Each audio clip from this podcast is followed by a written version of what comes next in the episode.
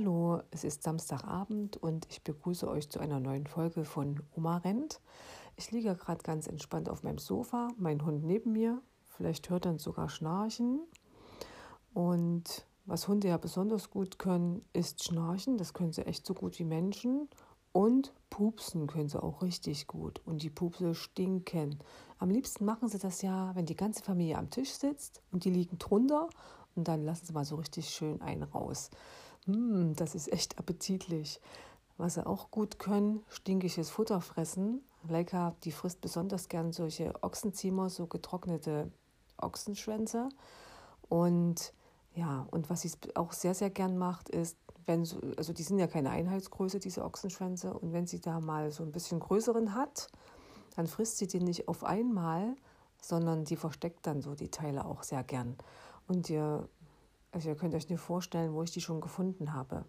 Hinterm Sofakissen, dann auch schon mal im Zimmer von meinem Sohn, der hat ja ab und zu mal Wäsche unten rumliegen, da wurstelte die auch gern mal rein. Da ist, äh, da ist mein Sohn nicht, nicht gerade nicht gerade begeistert, wenn er dann so sowas zwischen seinen Klamotten findet. Und ähm, sie hat es auch schon mal hinter meinem Kopfkissen in meinem Bett versteckt. Und das kann manchmal auch recht abenteuerlich werden, solches Hundefutter zu kaufen, weil das ja doch schon ganz schön Geruch von sich gibt.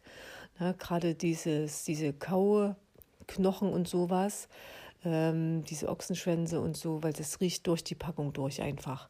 Und da sollte man sich ganz genau überlegen, ähm, was man zusammen mit diesem Hundefutter in denselben Beutel tut. Was gar keine gute Idee ist, das in die Handtasche zu werfen, dann zu vergessen, dass man es reingeworfen hat und dann seine Schutzmaske reinzuwerfen. Mmh, ganz lecker, sage ich da nur. Ach ja, und dann ähm, war ich äh, dieser Tage bei meiner Familie zum Kaffee trinken. Da hatten wir besprochen, was wir zu Weihnachten machen. Beziehungsweise steht das eigentlich schon fest, weil wir hoffen mal, dass die ähm, die Regelungen so bleiben über Weihnachten. Da sollen sie ein kleines bisschen gelockert werden. Und da werde ich meinen großen Sohn und seine Freundin in Leipzig besuchen zum ersten Fe Weihnachtsfeiertag. Und da freue ich mich schon sehr drauf. Ich hoffe einfach mal, dass es bei den Regelungen bleibt, die aktuell von der Bundesregierung, äh, äh, Bundesregierung so beschlossen wurden. Weil das wird bestimmt sehr, sehr schön.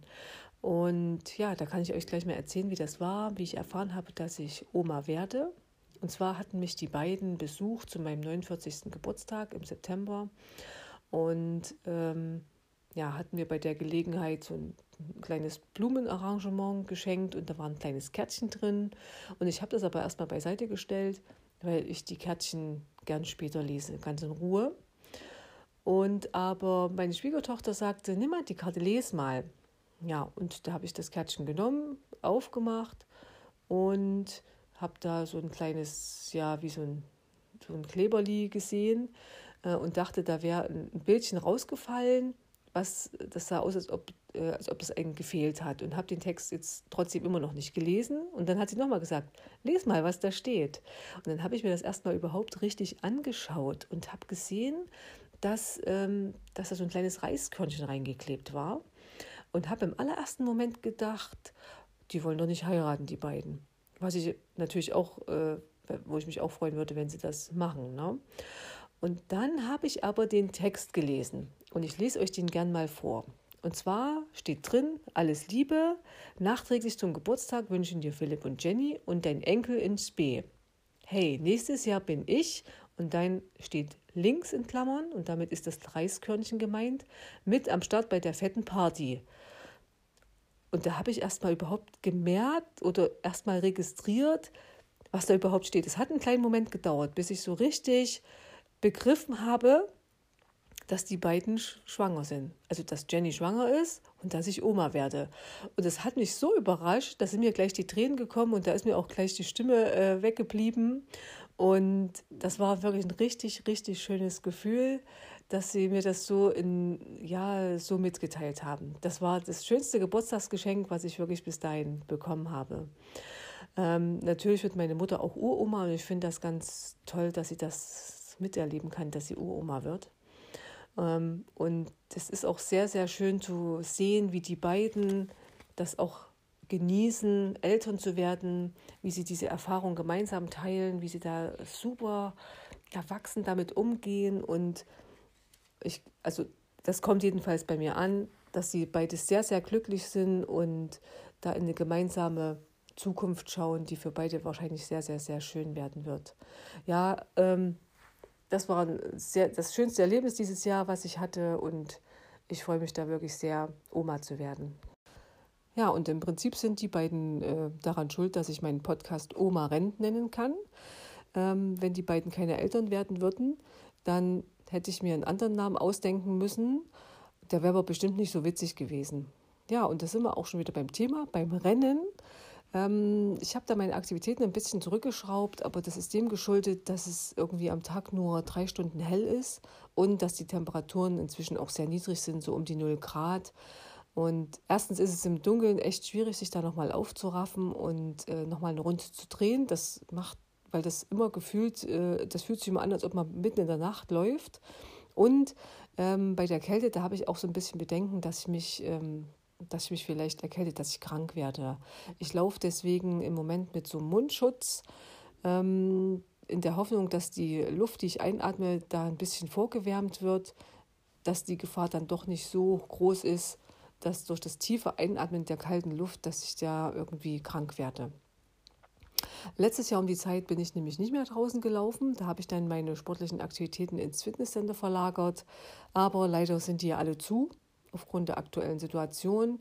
Und ich muss weiterhin draußen Sport machen, also den Ausdauersport. Und drin mache ich natürlich Yoga und so ein bisschen Fitness. Ähm, Letztes Jahr bin ich, trotz dass ich äh, dann in den Wintermonaten nicht mehr gelaufen bin, habe ich am Silvesterlauf teilgenommen. Das kann ich euch auch noch erzählen. Das war eine recht äh, witzige Erfahrung. Beziehungsweise, ja, okay, weniger witzig, mehr, mh, hm, naja, ich erzähle es euch. Ähm, wie ich schon erwähnt hatte, hatte ich in den äh, Wochen vor dem Silvesterlauf eigentlich nichts mehr groß gemacht. Ich war nicht mehr laufen. Ich war auch nicht so intensiv an den Ausdauergeräten im Fitnesscenter ähm, und hatte entsprechend ein bisschen was auf den Hüften, weil Weihnachten lag hinter uns ähm, und Weihnachten ist ja ein Fest der Freude natürlich, des Zusammenkommens und des Essens. Also man tingelt ja von Familie zu Familie und isst dort immer schön seine Menüs, seine Gans, die Rouladen oder was es so alles gibt. Ähm, und dazu schön Klöße und Kraut, je nachdem. Ne? Und dazu kommen noch die Naschereien, Lebkuchen, Plätzchen, so dass man da schon ruckzuck ein bisschen was auf den Hüften hat. Und das war eben so eine, ja, so eine Kombination, weniger Bewegung, mehr Essen, zack, hat man es auf den Hüften. Und so relativ unvorbereitet bin ich zum Silvesterlauf gegangen. Ich hatte mich da eben verabredet mit einer Arbeitskollegin, in Vorbereitung auf den Muddy Angel Run, den wir dieses Jahr eigentlich im Mai machen wollten, der aber leider auch ausgefallen ist. Und äh, wir hatten, wir sind da so eine Gruppe gewesen, die, äh, die am Muddy Angel Run teilnehmen wollten. Und wir beiden hatten uns vorgenommen, okay, wir machen mal so einen Testlauf, wie es überhaupt so läuft und wir melden uns für den Silvesterlauf an. Gesagt, getan. Ich am 31.12. dort angetrabt mich so warm gemacht, bisschen warm gelaufen und da habe ich schon gesehen, da sind so richtige Läufer dabei, die wahrscheinlich noch richtig im Wettkampfsport stehen. Ne? Und der 5-Kilometer-Lauf, für den ich mich angemeldet hatte, der war gemischt, also sind Männer und Frauen zusammengestartet, auch alle Altersgruppen. Und es waren auch Zuschauer da, die da so den Wegesrand säumten. Und ja, das hat alles so ein bisschen angespornt und der Startschuss fiel und ich bin natürlich schön mitgerannt gleich, so richtig schnell und habe aber nach so ein paar Metern schon gemerkt, okay Manu, jetzt mach mal einen ruhigen, das wird sonst nichts. Nach ca. 500 Metern hat meine Uhr schon das erste Mal vibriert und hat, das bedeutet, ähm, Puls im kritischen Bereich. Also da vielleicht innerhalb von kürzester Zeit hatte ich da, hatte ich da einen Puls am Anschlag. Ne? Und mein Neffe, der war mit da, der war mit seinem Fahrrad, hatte mich ein Stückchen begleitet weil der wollte wahrscheinlich das Spektakel aus nächster Nähe sehen. Und nach ca. 700, 800 Metern, da wurde die, ähm, die Strecke, ging dann den Berg hoch und da habe ich, da sind mir irgendwie die ersten vom Wendepunkt schon wieder entgegengekommen. Da habe ich so gedacht, äh, wie, was machen die denn? Ne? Und, und ich war schon völlig fix und fertig und habe mich diesen Berg hochgeschleppt und meine Uhr, die vibrierte laufend wieder und schrie, Manu, renn langsamer, renn langsamer, dein Puls ist viel zu hoch. Und bin natürlich dann auch gegangen, weil es ging echt nicht mehr. Ich habe gejapst und habe so gedacht, irgendwie musst du es durchstehen. Du kannst jetzt nicht einfach stehen bleiben, du musst weitergehen. Atme, atme, atme, einfach weiteratmen. Das ist das Geheimnis. Und bin Stück für Stück weiter vorwärts gekommen, äh, immer mal wieder zwischendurch gelaufen, so wie es ging, wie, mein, wie es meine Puste auch zugelassen hat. Am Wendepunkt ging es dann Gott sei Dank wieder einen Berg runter und da habe ich so gedacht, oh, jetzt bin ich fast letzte, okay, jetzt musste das Ganze noch irgendwie mit Würde durchstehen und, und einfach irgendwie ins Ziel kommen. Äh, mein Neffe, der mich ein ganzes Stück mit dem Rad begleitet hatte, der hatte dann aber so ein paar hundert Meter vorm Ziel ähm, sich dann abgesetzt also hatte mich dann nicht mehr begleitet. Ich glaube, der wollte dann, ich glaube, der wollte einfach dann nicht mit mir in Verbindung gebracht werden, weil ich einfach im, im hinteren Teil des Feldes äh, mich da eingegliedert hatte.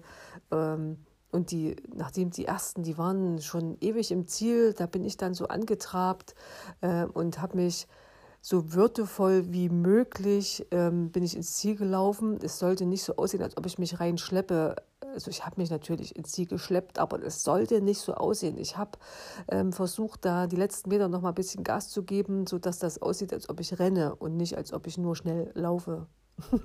Äh, ich habe ähm, dann ähm, so eine schöne Finisher-Medaille bekommen, weil das war auch der 50. Silvesterlauf gewesen. Ähm, generell war das ein sehr schönes Erlebnis. Ich hoffe mal, dass dieses Jahr der Silvesterlauf auch stattfindet. Soweit ich weiß, sollte auch stattfinden.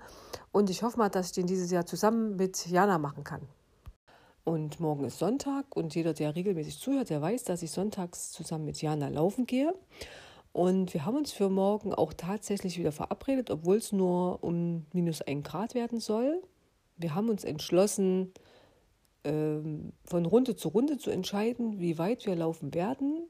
Wir haben uns für eine andere Strecke entschieden, und zwar im Hofwiesenpark. Da gibt es ja so die drei Kilometer Strecke. Und da können wir dann von Runde zu Runde, wie gesagt, ähm, nachdenken, machen wir noch eine Runde oder reicht es jetzt, auch in Anbetracht der Temperaturen. Wir wollen einfach mal gucken, wie es morgen läuft. Auf jeden Fall machen wir uns auf die Socken.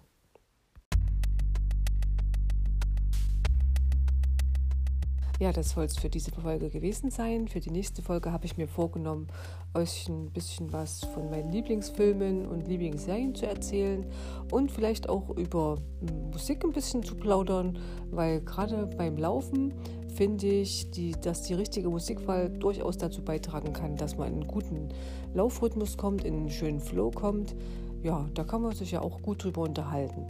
Also, das soll es wie gesagt gewesen sein. Ich wünsche euch bis zum nächsten Mal eine schöne Zeit. Tschüss.